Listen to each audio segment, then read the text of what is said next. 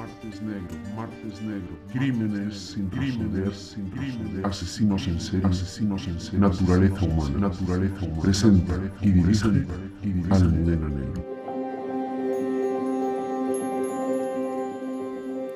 Muy buenos días amigos de Radio Libertad. 8 de noviembre y aquí estamos en Martes Negro. Verán, Dentro de cinco días se cumple un trágico aniversario. Dentro de cinco días hará 30 años que los padres de Miriam, Toñi y Desiré las vieron por última vez, que por última vez abrazaron y besaron a sus hijas. Les estoy hablando de los crímenes de Alcácer, y lo digo en plural porque no fue uno, fueron tres. Tres niñas, dos de 14 años, una de 15, salvajemente torturadas, violadas y asesinadas.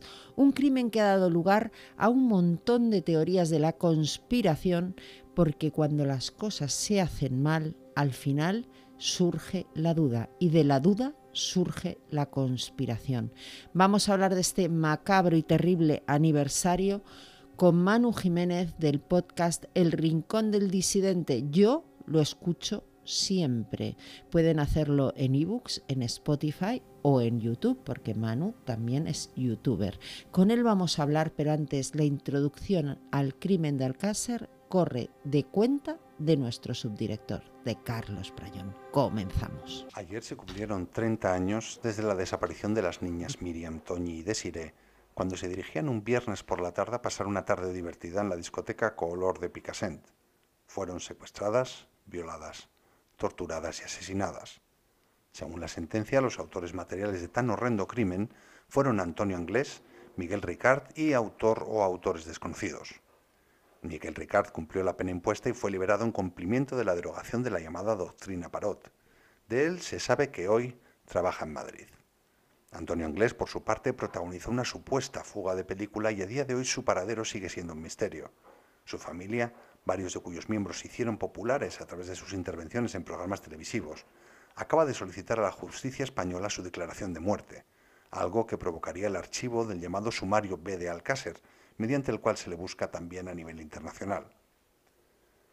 El juicio por los crímenes se celebró en la Audiencia Provincial de Valencia y comenzó, entre gran expectación, el lunes 12 de mayo de 1997. Tuvo 49 sesiones y terminó el 30 de julio de ese mismo año. El único imputado que compareció fue Ricard. La sentencia se dictó el 5 de septiembre de 1997. Ricard fue condenado a 170 años de prisión por rapto, violación y asesinato, además de a indemnizar a las familias con 300 millones de pesetas de la época. El poco profesional levantamiento de los cuerpos, localizados en una fosa en la zona de la Romana cercana al pantano de Tous, las chapuceras primeras autopsias, un oportuno volante de la Seguridad Social a nombre de Enrique Inglés, aparecido junto a la fosa roto en pedazos, pese a que días anteriores había habido mucho viento en la zona. La ausencia de sangre o vestigios biológicos de las menores en la caseta de la romana en la que supuestamente habían tenido lugar los hechos, los pelos encontrados sobre los cuerpos, la huida de película de Anglés y hasta una cruz de Caravaca invisible a ciertos forenses, provocaron la aparición de no pocas teorías de la conspiración, alejadas del relato oficial establecido en la sentencia. Algunas de estas teorías realmente alucinadas. El paradero de Anglés se sigue a través del juzgado de instrucción número 6 de Alcira, que acaba de cambiar de juez. Lo cierto es que gracias a la labor de la acusación particular de la asociación Laxmi, se han ordenado nuevas diligencias que buscan esclarecer lo sucedido, así como encontrar material probatorio contra Antonio Anglés, como el análisis de más de 50 pelos que fueron descartados en los estudios genéticos que se realizaron en los años 80, cuando la técnica del ADN no estaba tan avanzada como lo está actualmente. Lo cierto es que alrededor de este crimen quedan muchas cosas que aclarar. Para ello estará hoy, una vez más con nosotros, Manu Jiménez, del podcast El Rincón del Disidente, que pueden ver o escuchar en YouTube, Evox o Spotify. Pues sí, señores, 30 años sin Miriam, Toñi y Desiree. Muy buenos días, Carlos Prayón. Muy buenos días, Almudena, aquí estamos. Terrible aniversario, ¿eh? Pues eh, dramático, dramático aniversario sin duda. Pero tenemos que hablar de él porque es un crimen que conmociona a España y que posiblemente cambió la criminología y la criminalística de este país, ambas cuestiones. Sí, no, además, además que es un, es un crimen vivo porque eh, con el paso de los años, con el paso de, y casi de las semanas, se siguen conociendo cosas, siguen eh, ocurriendo acontecimientos relacionados que, que, bueno, que no hacen sino alimentar todo ese escepticismo tan, tan tremendo que hay respecto a la versión oficial en cada vez una mayor parte de la sociedad, claro.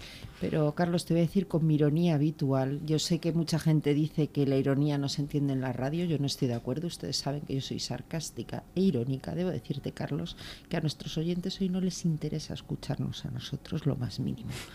Quieren que hable y hable sin parar Manu Jiménez del Rincón del Disidente, pero antes de darle la palabra, para que luego no me digan que le he interrumpido, quiero invitarles a todos ustedes a participar en la primera jornada de Misterio y Ciencias Forenses que se va a celebrar el sábado 19 de noviembre desde las 10 de la mañana en Madrid. Hay plazas limitadas, el precio son 25 euros por la inscripción y en él van a participar personas tan interesantes como Paco Emilio, como Manu Jiménez, que va a hablar de Jeffrey Dahmer, ya saben, el carnicero de del caníbal de Milwaukee, que está tan de moda en Netflix. Hablaremos de esa serie, por cierto. Raúl Martínez y Félix Río, Beatriz Conde y Andrea Costa, del equipo Prometeo de Valencia, Salvador Martínez, Gemma Raiz, Osanti Fernández, Lorena Medina y Lorena Montes, que también son del equipo Prometeo, pero en este caso no de Valencia, sino norte. Si a ustedes les interesa este mundo de las ciencias forenses y el misterio, pueden enviar un mail al, siguiente correo. Curso CC, de CC, o sea, de curso CC, curso CC Forense 2022 arroba gmail.com. Lo segundo fácil, lo primero lo han puesto complicado, lo repito curso CC Forense 2022, o sea, el año en el que estamos. Iba a decir yo 20.022, estoy yo fatal. 2022 arroba gmail.com. Curso CC Forense 2022 arroba gmail.com. Y así pueden participar, si es que les gusta, en la primera jornada de Misterio y Ciencias Forenses en Madrid, en la capital el próximo sábado 19 de noviembre desde las 10 de la mañana. Muy buenos días, Manu. Buenos días, Almudena. Estoy por decir, yo ya me callo, pero antes de hablar de Alcácer, ¿qué haces tú hablando de Jeffrey Dahmer? Bueno, súper de moda en Netflix con dos series. Una docuserie que me parece muy buena y una serie que me parece terrible, porque intenta blanquear al asesino. De hecho, las víctimas de Jeffrey Dahmer y los familiares de las víctimas han protestado por esta serie. Correcto, incluso el padre de Jeffrey Dahmer eh, también ha, protestado. Pues hago, hago hablando de Jeffrey Dahmer porque es uno de los serial killers que tratamos en el Rincón del Disidente hace pues casi medio año.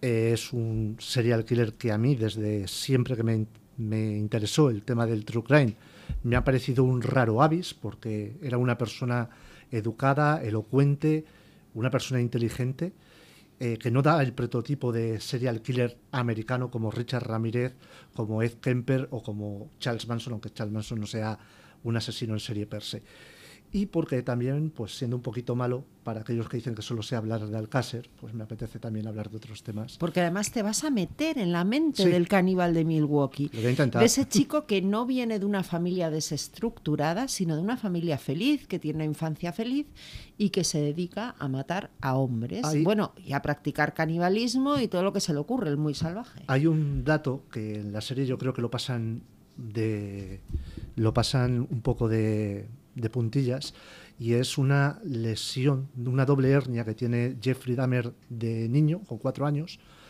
dolorosísima, que le hace que tengan que operarlo y se pasa días y días y días en el hospital él solo, sin su padre, sin su madre y parece ser ¿Dónde estaban? El padre trabajando y la madre que tenía una serie de problemas psicológicos pues en casa, en la cama, no era capaz de salir de, de, la cama. Y el muchacho o el niño con cuatro años se cree, o por lo menos por lo que habla su padre, es en el momento en el que su carácter cambia. A partir de ahí, digamos que empiezan a manifestarse ciertos elementos que acabarán desarrollándose en el monstruo, en el carnicero de Milwaukee que todos conocemos. Sí, sí, terrible. Oye, pues hay que ir a este curso de... Yo les invitaría a que vayan. Creo que es una experiencia única, presencia, además una experiencia presencial, la primera después de la pandemia, que ya parece que la hemos dejado atrás con un poquito de suerte y yo creo que, no hablando de mí, pero el resto de ponentes, pues me parecen personas de una alta cualificación, eh, muy bien preparados.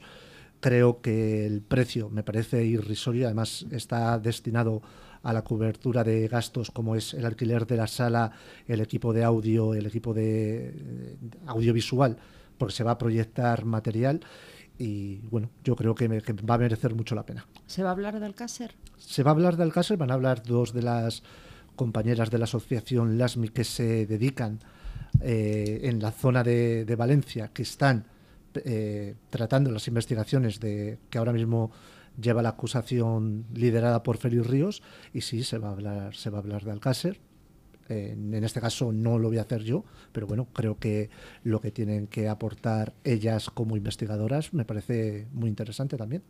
Pues vamos a entrar a saco ya, ¿no? Con el tema que nos ocupa, que es ese terrible aniversario, 30 años desde que España, España entera, quedó conmocionada por primero la desaparición y luego la aparición de los cuerpos en esa fosa de la romana de Toñi Miriam y de Siré. ¿Por dónde queréis empezar? ¿Empezamos por la desaparición? ¿Qué os parece? Eres la directora, tú ¿Qué mandas. sucedió? Oye, qué, bien se están portando hoy. Voy a tener que decirles que se rebelen un poco, luego fuera de micro. Pues empecemos. ¿Qué sucedió? No lo sabemos. Realmente no lo sabemos. Bueno, parece que las niñas iban a color, ¿no? No. ¿No? Hay una llamada... Ya nos está llevando la contraria. Claro, Carlos pregunta. Hay una llamada eh, de Toñi el día anterior en una radio donde el, propio locutor le pregunta que si tienen planes para el fin de semana, si saben qué van a hacer. Y Tony, si hubiese ido como iban sus compañeros del instituto o los compañeros de, los, de, clase o amigos a esa fiesta en Picassent, en la discoteca Color, pues yo entiendo que lo hubiese manifestado. Cuando las niñas salen y se van recogiendo Miriam, eh, Tony y Desiree y acaban en los recreativos ZAS, hay varios compañeros de ellas que dicen que van a ir a Color y en ningún momento se les manifiesta. De hecho, esa fiesta, que era una fiesta privada, había que adquirir entradas, no las adquieren. Van a visitar a Esther y ahí es donde se cambia o cambian de idea, lo cual tampoco yo creo que sea extraño, cambian Tenían 14 y 15 años, cambian de idea y deciden ir a Color. Yo porque creo, porque aquí eh, hay mucha conspiranoia y en algunos circuitos se habla de que esa llamada es falsa, que eh, Esther, o sea, perdón, que Miriam no llama a la casa de Fernando García para decir que si la pueden acercar y lo cual implicaría una triple mentira, por un lado por la familia de, Fernando García y por otro lado eh, por la familia de Esther, la madre y la propia Esther, que dicen que así se lo manifestaron, eh, diciendo que eso se hizo para salvaguardar el honor de las niñas. Eso es el honor de las niñas. A mí me parece que unas niñas de 14 años pueden cambiar de opinión en cualquier momento. Carlos, tú tienes una hija de esa edad. No, no, por supuesto. aparte, aparte es que ponernos a salvaguardar el honor de unas niñas que han sido ejecutadas, violadas y, todo, me parece que es un poquito. no, no, acabo de verlo. claro, lo que pasa es que según ciertas teorías, eh, las niñas no eran tan niñas y digamos que hacían ciertas cosas que no deberían hacer niñas de 14, 15 años. Repito, me parece una estupidez eh, porque cualquier persona que conozca lo que sucedió aquel día en concreto no tiene por qué dudar lo más mínimo de que las niñas iban a color. Otra, otra cosa es, desde el momento que salen de casa Esther hasta que inician el camino a Picassent. Ahí sí que hay ciertas cosas que por lo menos yo las puedo poner en tela de juicio. Pero eso ya sería otra otro lado de la. ¿Pero tú crees que iban a color? Sí, yo creo que cuando. yo también. Yo creo que cuando Miriam García llama a su casa, eh, coge el teléfono Matilde Iborra y le dice que no, que eh, eh, Fernando no les puede acercar. Que papá está enfermo. Porque está enfermo. Yo creo que de hecho las chicas posiblemente eh, salieron de casa de Esther y se quedaron un momento diciendo, bueno, pues ahora si no podemos ir a color, eh, nos vamos para cada una para nuestra casa. Yo lo que veo raro es lo del autostop, eh, hablando con... Eso te iba a decir, porque se fueron, según la, La el versión sumario, oficial, se fueron claro. eh, haciendo autostop y además las recoge una pareja Las recoge una y pareja las deja en una gasolinera. que recordemos que en teoría tienen el coche estropeado, pero luego en el propio acto del juicio no coincide ni el coche, ni marca, ni modelo, ni color, el que dice que iba la, la novia de esa pareja con la que dice que eh, iba el novio de esa pareja. Sí, para Es- entender, para que la gente lo entienda, porque a lo mejor hay gente Mm. que no, lo- no conoce la cuestión. Las chicas salen de casa una amiguita, que es Esther, que ese día estaba enferma, Correcto. y por eso Esther no va con ellas a color, sino igual estábamos hablando de cuatro niñas asesinadas. Y entonces se supone que hacen autostop y las recoge una pareja en un coche. ¿Qué pasa? Que en la sesión del juicio, él dice, mi coche, no sé qué coche era, yo no lo sé, era un Mercedes. Y la otra declara y dice, íbamos en un Opel, la novia. Con lo cual ahí hay una cosa... No, no solo eso, que, el- que él dice que el coche es, vamos a poner por ejemplo, azul, Y ella dice que el color es, nar- eh, es naranja. O sea, es imposible cuadrar las dos versiones. pero eran novios. Eran novios. Y, Claro. nadie, y nadie sabe los vehículos, o sea, es decir... eh, El- el me, el ve- refiero, me refiero, si estamos en un juicio y Sí. yo te digo, no, no, yo no pues tengo iba- novio, pero tú, Carlos, ¿sabes de qué color es el coche de tu mujer? Eh, sí, sí, lo Claro. tengo bastante ¿Y claro. tu No, no, mujer sabe de qué color pero- sí, es sí, tu coche? Ya, ya no es cuestión de eso, es que digamos, si yo declaro, eh, pues mira, iba en un Ford Fiesta naranja, Sí. ¿vale? ¿Qué Ford Fiesta naranja? ¿Quién te lo ha dejado? ¿De quién es? Ajá. ¿Dónde está ese coche? ¿La matrícula? O sea, me parece, eh, es decir, oye, no se puede realmente decir, oye, porque, porque a lo mejor eh, puedo- puedo- yo puedo liarme y decir, ah, pensé, pues, pensé que iba en mi coche y mi mujer no, pues pensé que iba en el mío. pero, pero de ahí a, a que no sepamos a día de hoy en qué coche iban o tal, es, es un poco... Se sabe, eh, porque como digo, el coche de, de la persona que les lleva hasta Picasen estaba estropeado y si es cierto que un vehículo va hasta el taller de Picasen y se queda para repararlo en, en este taller. Eso se comprobó, eso de hecho lo comprobó, no lo comprobó la Guardia Civil, lo comprobó el equipo de investigación de Fernando García, Juan Ignacio Blanco y Paco Emilio. Y eso se constató que era así. Ahora, la, la pregunta es, si ese vehículo en concreto se sabe que eh, fue al taller, ¿por qué la otra parte de la pareja dice que ese vehículo era otro vehículo de otro color y de otra Pues marca? podía estar despistada y no enterarse de nada, porque yo también te digo una cosa, yo soy de las que nunca se fijan los coches. Yo me Ya, monto ahora pero- contigo en, en tu coche, Manu, y me llevas a casa y mañana me dicen en qué coche iba y no tengo ni idea. Sí, es, es, pos- es Pero posible. entonces no vas a contradecir a Manu cuando Manu te diga No, que pero si no es un- contradecir, es que declara uno detrás del otro. No es que se contradigan, es que cada uno hace una declaración Mm. sí, pero distinta. bueno. o sea. Sí, Pero bueno, pero si es tu las si niñas es tu iban a color. Y, y montas te- teóricamente con asiduidad en el vehículo, por lo menos el color. Yo soy muy malo para los para las marcas, las marcas todavía, los modelos ni idea. Pero leche, si veo un BMW rojo, sé que es un BMW rojo. No sabré si es un X9, pero. Bueno, ahora un- como todos los coches son blancos y Sí, suflo, bueno. llevas clarinete para decir el coche Sí, que quieres que cierto, te diga. cierto. No, es verdad, pero fíjate, entonces ya tenemos el primer problema, ¿no? Que no sabemos realmente desde Alcácer a Picassent qué hicieron las niñas, Eso si es. realmente fueron hacia Picassent, pero parece que llegaron a esa gasolinera o no. Mm, Bueno, vamos a ver. Ahí luego hay otra cosa extraña. El vecino que las acerca es un vecino de, Pica- de Alcácer. Esa misma noche ya se monta el cirio eh, completo en la búsqueda de las niñas. Quiero recordar que al día siguiente había carteles de las niñas en toda la comunidad valenciana, la provincia de Cuenca, o sea, eh, ya había salido en, eh, en Canal No, etcétera, etcétera.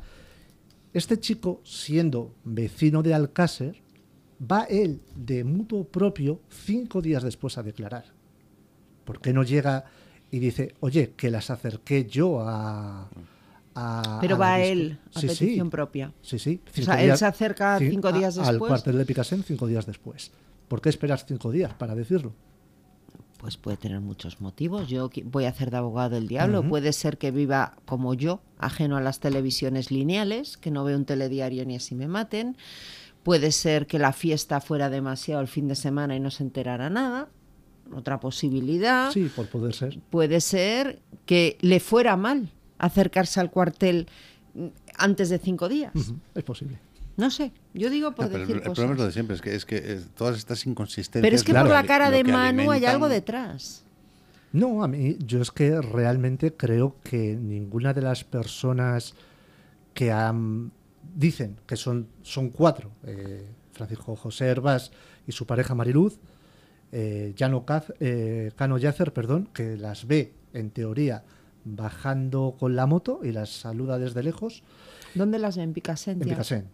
Y la última persona que dice verlas, que es María Dolores Badal, que ve a tres niñas subir en un coche de cuatro puertas y en el que hay cuatro jóvenes dentro del coche. Recordamos que el coche Miguel Ricard no tenía cuatro puertas y que presumiblemente en su vehículo solo iban Antonio Anglés y Miguel Ricard. O sea, yo creo que María Dolores Badal no actúa de mala fe. Ella ve tres niñas subiendo a un coche blanco de cuatro puertas, pero lo que no son son Toñi, Miriam y Desiree. Creo que son otras tres niñas, porque además por la hora en la que ella dice que se encienden las farolas, estaríamos hablando de las seis y media de la tarde y a esa hora las niñas estaban en estaban en Alcácer. En O sea, casa no- de Esther. eh, ni siquiera yo creo que estuviese en casa de Esther, estarían todavía los, Todavía. eh, los eh, recreativos ZAS. Entonces, eh, yo creo que María Dolores Badal declara de buena fe. Yo he visto a tres niñas, creo que son las tres niñas, pero no eran las tres niñas. A partir de ahí nos quedan eh, Mariluz, Ma- eh, Francisco José Herbas y Cano Yacer. Y yo personalmente, en el caso de Mariluz, creo que intenta hacerle la coartada a su novio.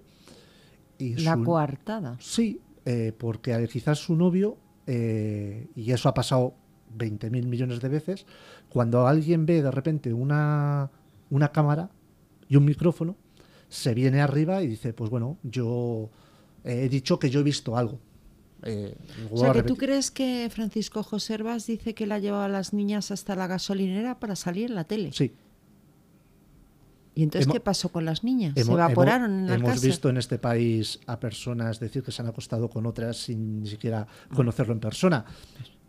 O sea, es que yo a día de hoy me creo cualquier cosa.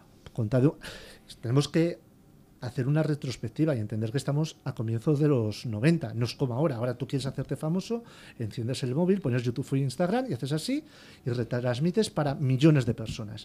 En aquel momento el salir en la tele era la leche. No, chaval. en, las, en las investigaciones de asesinato, eh, de- digamos, con, con repercusión mediática en Estados Unidos y de asesinos en serie, siempre ocultaban parte de la información porque lo que les sobraban eran tíos eh, desfilando por comisaría a confesar. Ahí es.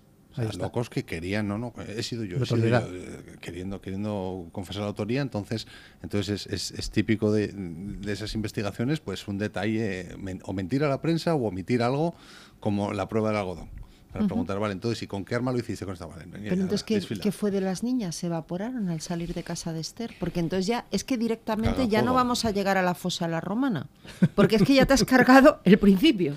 No, a ver, la fosa de la Romana hay que llegar porque es el sitio donde, desapare- donde aparecen los cuerpos. Sí, sí, pero te quiero decir, si ya ni siquiera es cierto que llegaron a la gasolinera de Picassent, ¿qué fue de esas niñas? ¿Se las encontraron Ricard y Anglés por el camino o qué ha pasado? Yo es que no creo que se las encontrasen Ricard y Anglés, o por lo menos no creo que se las encontrase Anglés.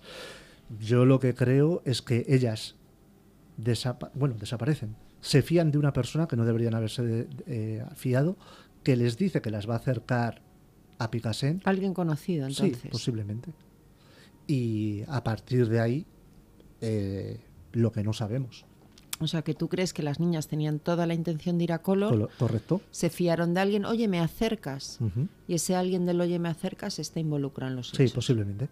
Es la, es la parte o la persona que nos faltaría para poder empezar a, a cuadrar mi teoría o, mi- o lo que a mí me hace pensar después de haber visto y leído lo más grande en Alcácer. Pero, oye, puedo estar equivocado, no, yo no lo descarto. Bueno, entonces vamos a ver, vamos a hechos. Porque, Vamos claro, a hechos. Vamos a hechos.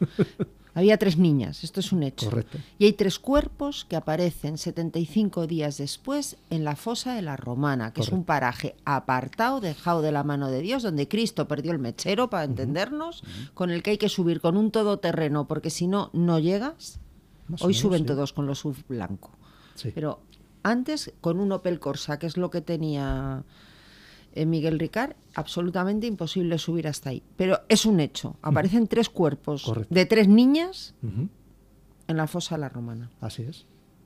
Aparecen el 27 de enero y en principio no hay nada para dudar de que fuesen los cuerpos de Toñi, Miriam y Desiree. Yo he dicho hechos, por eso. Como sé que nos ha hecho la prueba, que Claro. lo hemos hablado en la entrevista que me hiciste para Sí, tu cierto, podcast. Cierto. Claro, ¿qué, su- qué sucede?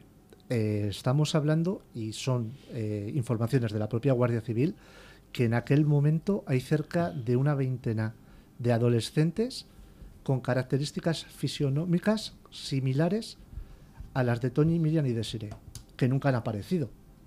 Quizás los tantos cuerpos que han aparecido en Macastre después del famoso crimen de Macastre, pues puedan ser algunas. Los cuerpos que aparecieron en Picassent hace un año de dos mujeres o dos chicas y un chico, de las cuales todavía no tenemos ninguna eh, identificación por ADN, pues puede ser alguno de esa veintena. Y estas tres, pues podría ser de esas veintenas o pueden ser efectivamente Tony Miriam y Desiree, que yo creo que son. Pero claro, no hay una certificación biológica fehaciente que nos permita saber si son sí o sí Tony, Miriam y Desiree. Entonces, mm, la única forma de saberlo es hacer una prueba, desde luego, de ADN. Bueno, pero como nos creemos lo que tú nos cuentas, tenemos dos hechos. Una, tres niñas que salen de Alcácer y aparecen un 13 de noviembre, salen de Alcácer, ¿Correcto? de casa de su amiga Esther, y aparecen un 27 de enero en la fosa de la Romana. Así es. ¿Qué ha pasado en esos 75 días? Ha pasado que las buscan por tierra, mar y aire todo un país.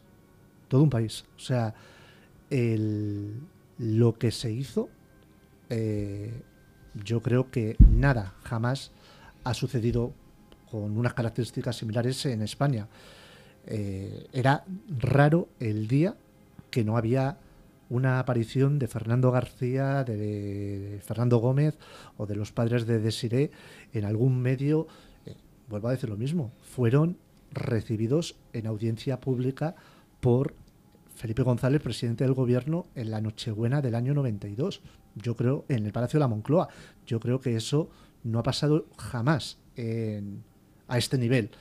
Eh, se destinaron cantidades ingentes de medios y de personal en buscarla, en batidas por toda la geografía. Recordar eh, esas noches pegados al televisor de eh, quién sabe dónde, de, de Paco Lobatón, donde llamaba gente de las he visto en Pamplona, las he visto en Mm. Granada, he visto en ¿Malintencionada? No, yo- ¿O bien intencionada y que como ver. Rosa María Badal pues creía haberlas visto? a ver, ahí Porque los padres recibían llamadas tremendas. ¿eh? tremendas.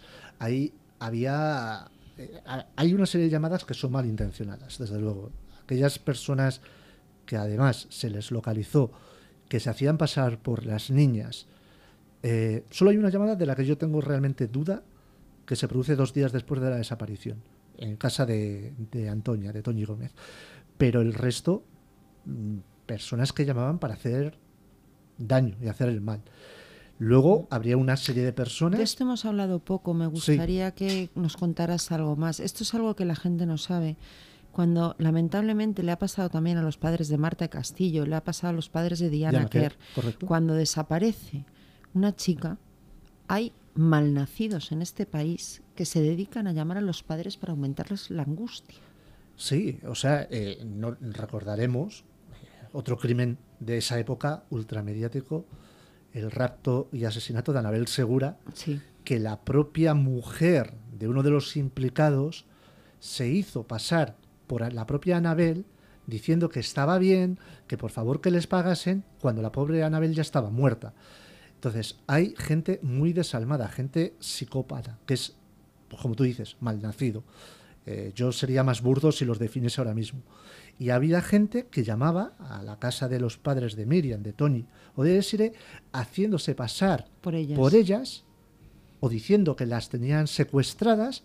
eh, Pidiendo rescates. no, ¿No lleg- llegaron? No llegaron nunca a pedir rescates y si fue así, yo esa información no la tengo. Y luego están creo- los chamanes, ¿no? Los mediums y Sí, luego hay gente que quiere sus cinco minutitos de gloria llamo y a ver si en el telediario de esta noche alguien dice, oye, pues mira, ha llegado una información que las he visto en, en A Coruña.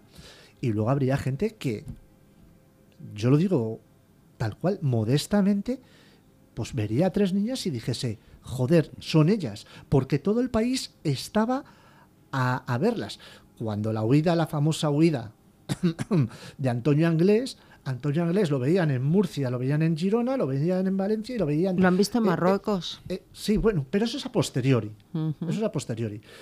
Pero lo veían ¿Y en en, Japón? en Japón. Hombre, tú te pones a, te, te asomas ahora mismo a la calle y te pones a buscar actitudes sospechosas y las ves por todas partes. Así es. Y dices, y ese señor porque mira así, y este porque Claro. aparta la vista, y este porque empiezas... y Bueno, entonces- si empiezas así tienes un problema. No, no, vas pero, al pero- pero psicólogo. entonces, pero, pero, pero si estás obsesionado o escuchas estos programas, estás viendo la radio, los tres de repente ves tres niñas y es como... "A ver, o sea, tres niñas, ah, claro que a lo mejor eran 15, pero tú tuviste las tres últimas que entraron en un autobús y ya está. Esas Y son ellas. O sea, entonces... Sí, pero eso es gente bien intencionada. Pero yo estoy hablando de estos desalmados. No, eso- que eso al no- sufrimiento de una familia le añaden su maldad. Es que esto en horario infantil no se puede hablar de esta gente porque es lo que dice él. o sea, no- no- Sí, porque el ya- adjetivo ya. lo tenemos O sea, todos en que- mente. Señores, no, lo vamos a decir, pero ustedes también lo están pensando. Entonces, exactamente, exactamente. Eso es que no tengo palabras, no tengo palabras eh, que, que- que ni que se pueden decir casi, ni que no se puedan decir. Me interesa eh, esa segunda, esa llamada a los dos días que dices tú a Correcto. casa de Toñi, sin desmerecer Al toda resto. la repulsa que me generan toda esa colección de personas a las que no sabría qué castigo les aplicaría. Pero mm, vamos a ver, por intentar esclarecer. Ah, Decías antes que una llamada eh, a los dos días a casa de Toñi, que esa a lo mejor a ti sí que te...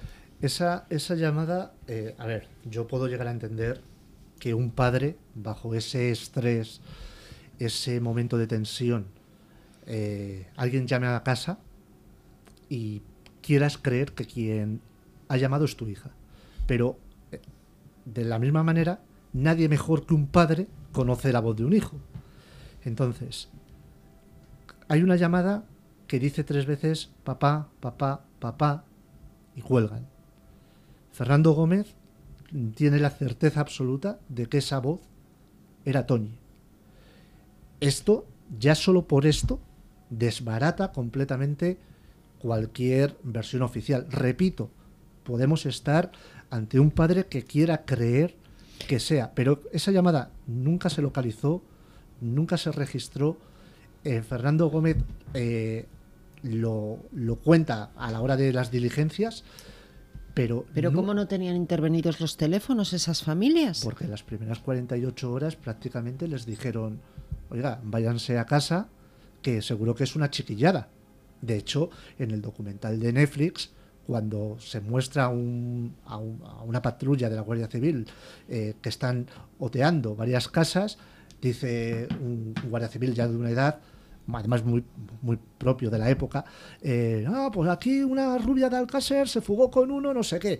O sea, pensaban que era una chiquillada. Los únicos que no pensaban que era una chiquillada eran las tres familias porque conocían a sus hijas. No estábamos hablando de familias des- desestructuradas, no estábamos hablando, digamos, de eh, chavales que hiciesen cosas eh, pues un Con poco- antecedentes. Claro. O sea, era la primera vez que aquello pasaba. Y eh, mm, por eso, en el momento que son las 10, 10 y media y no están las niñas, a- allí salta. O sea, no es como otra familia que diga, bueno, es que es normal que esta criatura se retrase 15 minutos, 20 minutos. No, no, ya estaban y aún así. Pero, pero, pero perdona, yo solo Sí. puedo entender las primeras 24 horas y fíjate, ahora ya ni siquiera Ya, es así porque ahora mal. se sabe que las primeras 24 Son horas son decisivas para encontrar a los menores, por tanto, en cuanto se pone la denuncia es al revés, se ponen Sí, a sí. investigar y luego si vuelven a casa, fenomenal y caso resuelto. Eso ha cambiado porque antes no era así. Pues que estamos hablando 48 horas después, se produce la llamada, 48 horas después esos teléfonos ya tenían que estar no, intervenidos. no lo estaban. Pues es que me parece otra chapuza. ¿Yo qué quieres que te diga? Una pero, más. pero, volviendo a esa llamada, por hacer de abogado el diablo, que sabes que me encanta y me divierte, hasta pongo cara de pilla. Vamos a ver, eh, efectivamente el padre puede querer creer que es su hija, pero es que además yo estoy pensando que so- han pasado solo 48 horas de la desaparición. Es decir, yo estoy segura que ese padre y esa madre no habían dormido en los últimos dos días Muy posiblemente. con lo cual es aún más probable que esa llamada puedas tener una confusión y pensar que es tu hija y no lo es. Eh, De Sí, hecho, sí. los padres de Anabel Segura también se lo quisieron creer. Así es. Y no era. Y no era. Por eso. Y e- el argumento de los padres lo saben mejor que nadie se nos cae en el caso de Anabel Segura. Sí, lo, lo que pasa es que, claro, el resto de llamadas sí que parece que hay eh, una serie de, de malintencionamiento, ¿no? Aquí es muy conciso. Papá, papá, papá y cuelgan. Eh, joder, a ver, que no es como ahora que haces así, buscas un teléfono. Ya. Alguien tenía que tener el teléfono No, de, los posicionamientos. de tu nada. casa. Eh, no, no me veo a alguien en Sevilla que con una guía de teléfonos, que además no es como a- a- antes la guía de teléfonos venía eh, la Comunidad de Madrid o lo que fuese, que por arte y birloque haga así, eh, teléfono, además, ¿sabes si el teléfono está a nombre de Fernando Gómez o de su esposa? O porque, por ejemplo, en mi casa, en la casa de mi abuelo, estaba el teléfono a nombre de mi madre. No era Julián Caballero, que además también era mi tío, Julián Caballero, ni de mi abuela. Estaba a nombre de mi madre. Acierta tú, por casualidad, que Y es no sé, pero podía ser alguien malvado del pueblo. que sí, sí, sí, sí, no lo, no lo dudo. Pero esa, esa llamada a mí siempre me ha dejado como decir, yo creo que ahí hay algo más. Porque las otras personas cuando han llamado, Pero eso sí que ya, a ver, te lo has cargado todo. ya. O sea, te lo has cargado todo, Manu. Porque Para- para eso me traes. Que las niñas no llegan a la gasolinera, pero ahora resulta que según la versión oficial las niñas son violadas, torturadas y ejecutadas esa noche del secuestro, el 13 de noviembre, la- el 14, ¿vale? Y tú me estás diciendo que el 15, al menos una de ellas, podría seguir viva, porque solo me dices una sí, correcto. Correcto. de ellas. Sí, que sin embargo que- es la que muestra menos signos de vitalidad en el momento de la ejecución de la. Así ¿eh? es. Cor- correcto. Que por cierto, si yo llevo a las niñas hasta una gasolinera, en un pueblo como Picasen, que hay una fiesta de instituto, y además las niñas transitan por la calle principal, entiendo que cuando dejo a tres niñas en la gasolinera, los de la gasolinera las habrán visto, Eh, ¿no? Eso te iba a decir, ¿no las ve nadie en la gasolinera? Solo las ven, solo las ven cuatro personas y las cuatro en Picasen. eh, Bueno, perdón, dos en Alcácer, que son Herbás y su y pareja. la novia que no sabe qué coche tiene el novio. Y, y, eh, y en Picasen las ve Cano Yacer, que va con la moto, y María Dolores Badal. Nadie más las ve. Joder, un poco raro, ¿eh? Un poco raro. Yo, aunque sea invierno, voy a Torres de la Alameda por la calle principal y por lo menos 20 personas veo. Sí, porque, este- a ver, eh, estamos hablando, es verdad que era noviembre, pero estamos hablando de qué hora de la tarde. Sí, las 8 De, de, la tarde. de las o sea, 8 de la no son- tarde, no, estamos 12 hablando la de, la 1 de la mañana. Claro. Aunque ya es de noche. Sí, sí. Un 13 de noviembre. Lo es. Entonces, mm, no sé. A mí ahí hay muchas cosas que yo personalmente no las veo, no las veo lógicas. En cuanto a la data de- del fallecimiento de las tres niñas, tampoco tengo claro que sea el día 27 o, perdón, el día 13 o el día 14. Eh, La autopsia no lo ha podido establecer no. con claridad. Es Eso es, la- la- eso es un hecho. La autopsia es muy ambigua. opinión. La autopsia dice que es compatible con llevar fallecido 75 días, pero también es compatible con llevar fallecidos 80 70. o 70.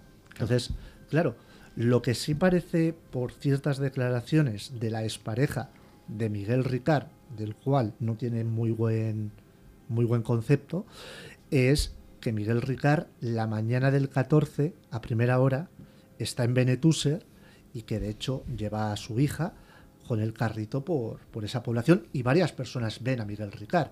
Según si cerramos los hechos probados tal cual la sentencia, es el día 14 por la mañana cuando las suben desde la caseta muy mal heridas hasta la fosa y las ejecutan a piel de fosa. Para mí ese es uno de los grandes misterios de la teoría oficial. Son unas niñas a las que le han hecho todo tipo de perrerías, que están malheridas. De hecho, están tan malheridas hasta el punto de que una de ellas, cuando le pegan el tiro en la nuca, muestra ya pocos signos de vitalidad. O- o es decir, estaba en el momento de la muerte o Ujú. acababa de fallecer. Sí. ¿Cómo demonios suben por un camino de cabras 700 metros? Unas niñas malheridas. Que me lo explique alguien. Eh, Porque no lo yo no lo solo- entiendo. No es solo un camino de cabras. Yo Yo, entiéndeme lo que quiero decir. Pero es que como aquí yo siempre he dicho que una imagen vale más que mil palabras. La radio es fabulosa porque nosotros nos podemos hacer una concepción. eh, de hecho, lo hablábamos en la entrevista de la diferencia entre milenio 3 y cuarto milenio, que a mí me gustaba más milenio 3.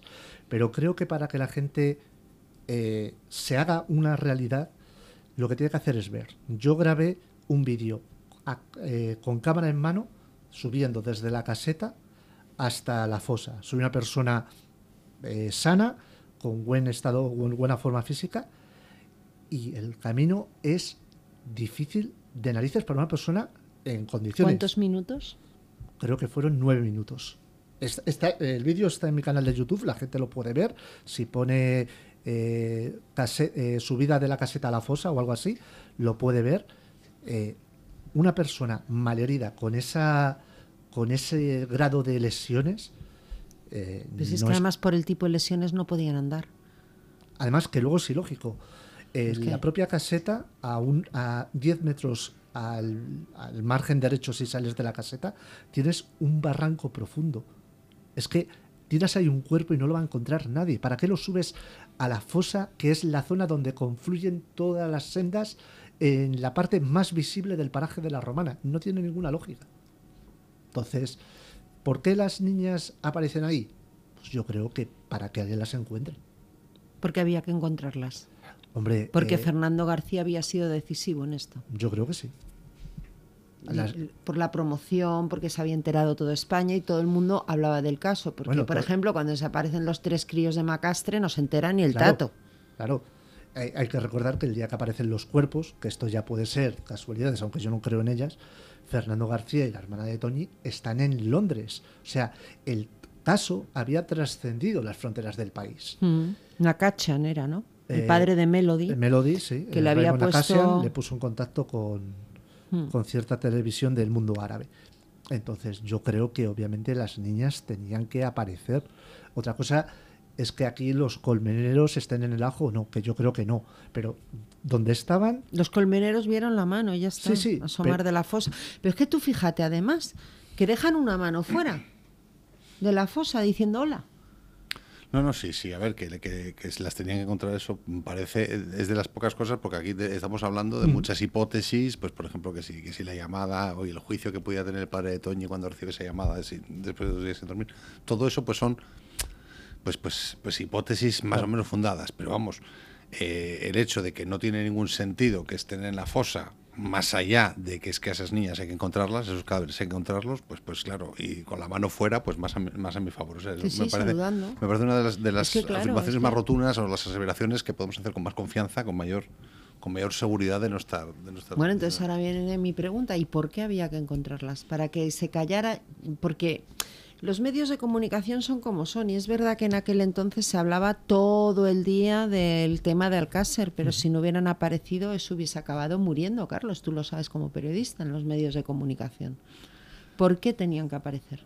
Ahí está una de las claves de, de, la cuestión, ¿no? Yo es lo que digo, o sea, tenemos que tener claro en este, en este, en todo este caso eh, ha habido tanta chapuza alrededor, además ha habido tanta, tanto eco mediático, ha habido tanta gente buscando una fama inmerecida, ha habido tanta mala persona interviniendo que al final es muy difícil distinguir los hechos de las hipótesis, de las teorías, de, la, de, de lo que sea. Entonces, por eso, por eso te digo, pues mira de las pocas cosas que parece que podemos afirmar con bastante seguridad, con bastantes garantías de no estar diciendo ninguna barbaridad, es que eh, las niñas las colocan en la fosa para que sean encontradas. O sea, con todo el ánimo de que sean encontradas y de ahí que quede una mano fuera y demás. ¿Por qué lo hacen? Ahí es cuando podemos sentarnos aquí eh, en brainstorming y podemos pensar pues millones de, millones. Y ahí es donde empieza pues toda la teoría de la conspiración, porque entonces si yo creo que estaba implicado el PSOE de aquella época, pues entonces tal, tú piensas que no, que esto ha sido pues vete a saber. Eh, no, pues la corona está implicada, otros que la, bueno, esas, esas barbaridades se han llegado a decir. Pues a ¿eh? eso me refiero. y son barbaridades. A eso me refiero. Entonces, que nadie crea que pensamos eso aquí. Entonces yo parto de una de estas hipótesis estrambóticas de, bueno, es que es la corona. Entonces, ¿por qué quieren que la encuentren? Claro, porque si, si no la encuentran, Juan Carlos y tal, que empieza, y todo lo hilo y todo tiene un sentido del carajo. Entonces aquí es muy importante, muy importante, que eso es algo que hace muy bien Manu, distinguir siempre entre, oye, esto es una teoría esto es un, hecho. Esto es algo que puedo confirmar, esto es algo que me da el palpito como... Yo, yo he de decir, y en tono me da culpa, pero claro, obviamente no es lo mismo una persona como ahora, con 40 años, que una persona que antes estaba cegada por un actor en concreto de, de las teorías El señor al que yo le doy caña, Juan Ignacio co- Blanco. Correcto. Pues obviamente uno puede cometer errores y puede pensar ciertas cosas, desconocimiento en cuanto a estas cosas.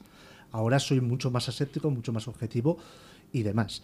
Pero hay que recordar que Alcácer ya era diferente al resto de los crímenes de este país antes de que apareciesen los cuerpos de las Sí. niñas. Entonces, yo no tengo tan claro, obviamente, 30 años a matacaballo con esa presión mediática era un imposible, desde luego.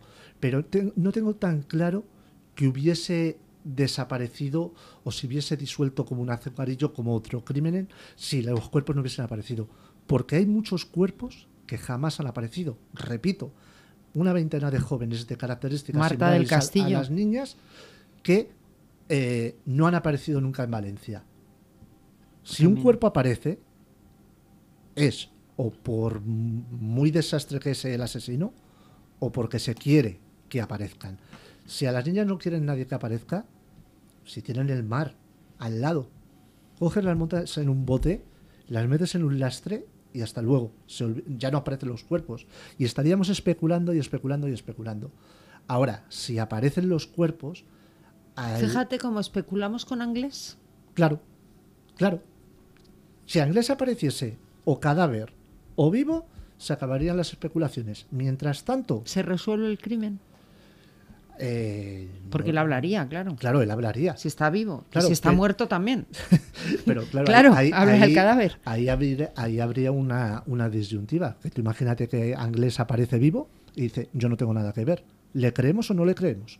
Porque pruebas contra él, única y exclusivamente, está la palabra de Miguel Ricard. No hay nada. No hay pruebas biológicas, no hay pruebas físicas, no hay pruebas documentales, única y exclusivamente la palabra Miguel Ricard. Y se ha, demostrado, y es público y notorio, que Miguel Ricard es un mentiroso compulsivo. Entonces, ¿qué validez tiene la palabra de Miguel Ricard? Yo creo que, yo creo que ninguna. Fíjate, justo hablaba yo con Carmen Ladrón de Guevara, la abogada de la VT, y me contaba el caso de un Erchancha. Lo vamos a tratar a final de mes aquí en este programa. Carlos Díaz Arcocha, el primer Erchancha que asesina a la banda terrorista ETA, que los autores materiales del delito eh, están libres porque prescribió el caso, porque ellos confesaron ante la policía, como hizo Miguel Ricard, he sido yo. Luego se desdijeron ante el juez, igualito que Miguel Ricard, lo mismo. Recuerdo el caso, sí. Pues ellos absueltos, Ricard, no. Es que también Alcácer en eso es un raro avis. Y te hablo del año 85, Sí. o sea, un crimen es, del año es un 85, raro avis en el, en el momento judicial. Por regla general, por regla general, el crimen debería haber prescrito. Eh, Antonio Anglés ni siquiera ha sido juzgado. Eh, ni se le ha juzgado ni siquiera en, en rebeldía o, o como no o como ausente. No se le ha juzgado. Y el crimen sigue aumentándose el plazo de prescripción por Antonio Anglés. El caso de la mujer esta que ha aparecido, perdón, que aparecieron sus restos hace relativamente poco y, y han cogido al asesino que era su, Sí, su pareja. expareja. eh, no ha prescrito por cuestión de tres meses. Si, hace, si pasan tres meses, Si no aparece ese cráneo, no medio cráneo, claro, ese tío, aunque luego cogiesen y dijesen, fue este, hace así. Bueno, pero eso, eso si no se ordenaron diligencias entre medias, porque las diligencias, es que esto me lo sé muy bien, gracias a Carmen Ladrón de Guevara, interrumpen el plazo de prescripción. En todos los casos. En todos los casos, las Vale. diligencias interrumpen el plazo de prescripción. En el caso que hemos dicho, Carlos Díaz Arcocha, es que desde el año 85 que lo asesinan hasta el 2000, no sé cuántos, 19 que 2005, reabren, han pasado más de 20 años, Años. y por eso ha prescrito, ¿vale? Vale. Pero eso sí que lo sepa la gente. Por eso es muy importante cuando eres víctima de algo así, un familiar tuyo, personarte como acusación particular y estar continuamente pidiendo Exacto. diligencias para evitar la prescripción del delito. Porque lamentablemente en nuestro país, esto es un debate muy interesante, ¿eh? Yo creo que los delitos de asesinato no deberían prescribir. Opino exactamente igual que tú. Yo los cambiaría. Y los de y los de pederastia o abuso de menores exactamente igual. Para mí no Sí, deberían, no deberían de prescribir. jamás. De hecho, yo abogaría a algo similar. Estados Unidos tienen muchos fallos, desde luego. Pero a mí que un pederasta o un eh, pedófilo se tenga que identificar delante de eh, su comunidad para que se sepa si esa persona ha estado en la cárcel o no por abusar de un menor, a mí me parecería que sería lo suyo. Yo siempre creo que en regla general hay ciertas personas que de hecho son los miembros más débiles de nuestra sociedad, menores y ancianos, que Mm. cualquier delito contra ellos deberían ser ejemplarizantes y deberían ser- ser los más duros tipificados por el Código Penal. Sí, bueno, yo, yo es que de hecho respecto a la prescripción de delitos eh, le daría la vuelta, o sea, no sería seleccionar cuáles no prescriben, no, no, yo por defecto no prescribiría prescribe ninguno y ninguno. entonces elegir aquellos en los que sí tenga sentido, no, no, pero que, También te que lo la norma- Hay delitos, hay, Sí, perdonad, pero hay delitos, por ejemplo, un robo, un señor que en un momento dado de joven roba en una tienda. Pues Pero es lógico que prescriba el delito. perfecto. No, no imagínate que le pillan por un vídeo que quedó olvidado en no sé qué, no sé cuántos, y le pillan cuando ya es un señor insertado plenamente en la sociedad No. que no tiene ni una multa. Hombre, por Perfecto, favor. Pero, eso, pero eso es la excepción. Entonces, Claro. ¿me entiendes? O sea, yo, yo, yo abo- abogaría por decir, no, no, los delitos, la prescripción de delitos no escribe, a no ser que, y entonces es- es- Yo creo que hay que de tipificarlo por delitos. Exacto, exacto, pero, Por pero el con las, tipo de delito. las excepciones, los tipos de delito que quedarían Claro. exentos De, es- de ese de, tipo de- de, la, de la no prescripción. O sea, esto sí prescribe, este sí y por esto. O sea, una serie de. Pero una cosa ¿Tú sabes pero lo que la- hace la- la Hacienda norma cada general, tres o cuatro años? Sí, bueno, eso. Pedir aumentar el- los años de prescripción. Esos, esos, no os digo más. esos no es que no es que prescribieran, es que esos el libro los anulaba. Los delitos contra la hacienda pública esos los borraba automáticamente. del- Acaba de salir el libertario que habita en el que lo tenía yo muy oculto. Stop IRPF. volvamos, volvamos a Volvamos al caso. volvamos a la crónica negra y dejémonos de impuestos y de Hacienda, que eso es otra crónica negra, lo de Hacienda. Un pozo sin fondo. Pero ya tenemos, vale. 13 de noviembre desaparecen. No sabemos dónde desaparecen, pero desaparecen. Se produce una llamada el 15 de noviembre al padre de Toñi. Correcto. El 27 de enero aparecen los cuerpos en la romana. Así es. Y a partir de aquí, el caos total y absoluto, la chapuza. ¿Cuándo vamos a tener por fin esos resultados esas pruebas que la asociación LASMI ha conseguido por fin que se hagan? Eh, ya deberían estar. De hecho, hace unas semanas. Es que llevas varios programas Sí, sí, diciéndonos, claro, ya están, ya claro, están. Claro, es que hace unas semanas se, eh, hace unas semanas eh, la asociación LASMI tuvo que pedir de nuevo al juzgado eh, por un escrito que se diesen celeridad a la hora de dar los resultados a las pruebas porque deberían estar ya en posesión y en conocimiento. No sé, siendo malintencionados, si los quieren hacer coincidir con este 30 aniversario. Eso lo sospechas tú desde Eso hace lo tiempo. sospecho yo. Y de hecho, ah, ya empieza a haber más gente que me está comprando la teoría. Y quizás, y quizás, eh, bueno, pues lo sepamos en esta semana. Yo a mí me encantaría poder decirte, Almudena, la semana que viene hacemos otro programa y te cuento, y te cuento las novedades. Eh, por tiempo. No, tú la semana que viene te ya- vas al Congreso de Ciencias Forenses, que tienes Cierto. que hablar de Jeffrey Dahmer. Cierto. Pero bueno, que, que tampoco me importaría venir, venir el martes aquí. Y tú sabes que estás invitado Lo, siempre. lo sé. Pero por tiempo, eh, de hecho, la asociación LASMI, como acusación eh, que está presentada en el, en el proceso, cree que ya ha habido tiempo más que suficiente para eh, tener los resultados. Y si no hay resultados o no los tienen, por lo menos que los, las personas encargadas digan, oiga, pues hemos tenido tal problema, pasa esta cosa, o, o se va a tener en, en X tiempo. O se retrasan un poco Exacto. por tal circunstancia técnica, que son cosas que pueden suceder, ¿no? Correcto. Y estamos esperando la contestación. Estamos escrito. esperando la contestación. Vamos, yo la última vez que hablé con Félix Ríos, Es que, sería- claro, hablar a partir de aquí de lo siguiente, ¿no? De la aparición de los cuerpos sin tener el resultado de esas pruebas ya no tiene mucho sentido. Tenemos que esperar a esas pruebas, porque esas pruebas pueden cambiarlo todo o no cambiar nada. Así es, así es. Bueno, la aparición de los cuerpos en 30 años o en veintitantos años no se, ha, no se ha podido clarificar nada. La, eh, la inspección ocular fue Y a mí hay lamentable. una cosa que me tiene loca. Sí, Y es el papel que aparece roto al lado de la fosa donde pone el nombre de Enrique Anglés. así es. ¿Y eso el viento ahí da igual todo y ahí aparece el papel. Bueno, yo, yo lo he contado varias veces. Pero ya- yo ahí tengo una pregunta. Y es, ¿Realmente encontraron ese papel o el que lo encontró dijo me lo encontré y se lo había sacado del bolsillo? Pues eh, no lo sé, has sido tú más conspiranoica que yo. No, pregunto. No te lo, no, te lo digo porque yo ahora mismo aquí tengo un papel en la mano. ¿Vale? Yo rompo este papelito, lo saco ahora a la calle y con el viento que hace va a estar 75 días después esperándome en la puerta, Pues ¿no? yo vuelvo a hacer lo mismo. Yo he hecho dos pruebas empíricas, en una esperé 84 días, no hace falta. pero pero otra ya, pero bueno, pero lo mismo, ver para creer. Entonces mi duda es, porque alguien encuentra ese papel. ¿Correcto? ¿Quién encuentra ese papel? Eh, lo encuentran varias personas. Unas de ellas son los propios colmeneros o uno de los colmeneros que le dicen a una persona que no tiene preparación, sin eh, estudios para eh, recabar pruebas y, y demás, ponga usted este- estos guantes y busque por ahí. Eh, La Guardia Civil sí, en la fosa. Carlos pone cara de alucine. la- la- y algún que otro miembro de la Guardia Civil. Entonces empiezan a encontrar trocitos y allí más o menos lo pegan y sale el volante con el nombre de Enrique Anglés.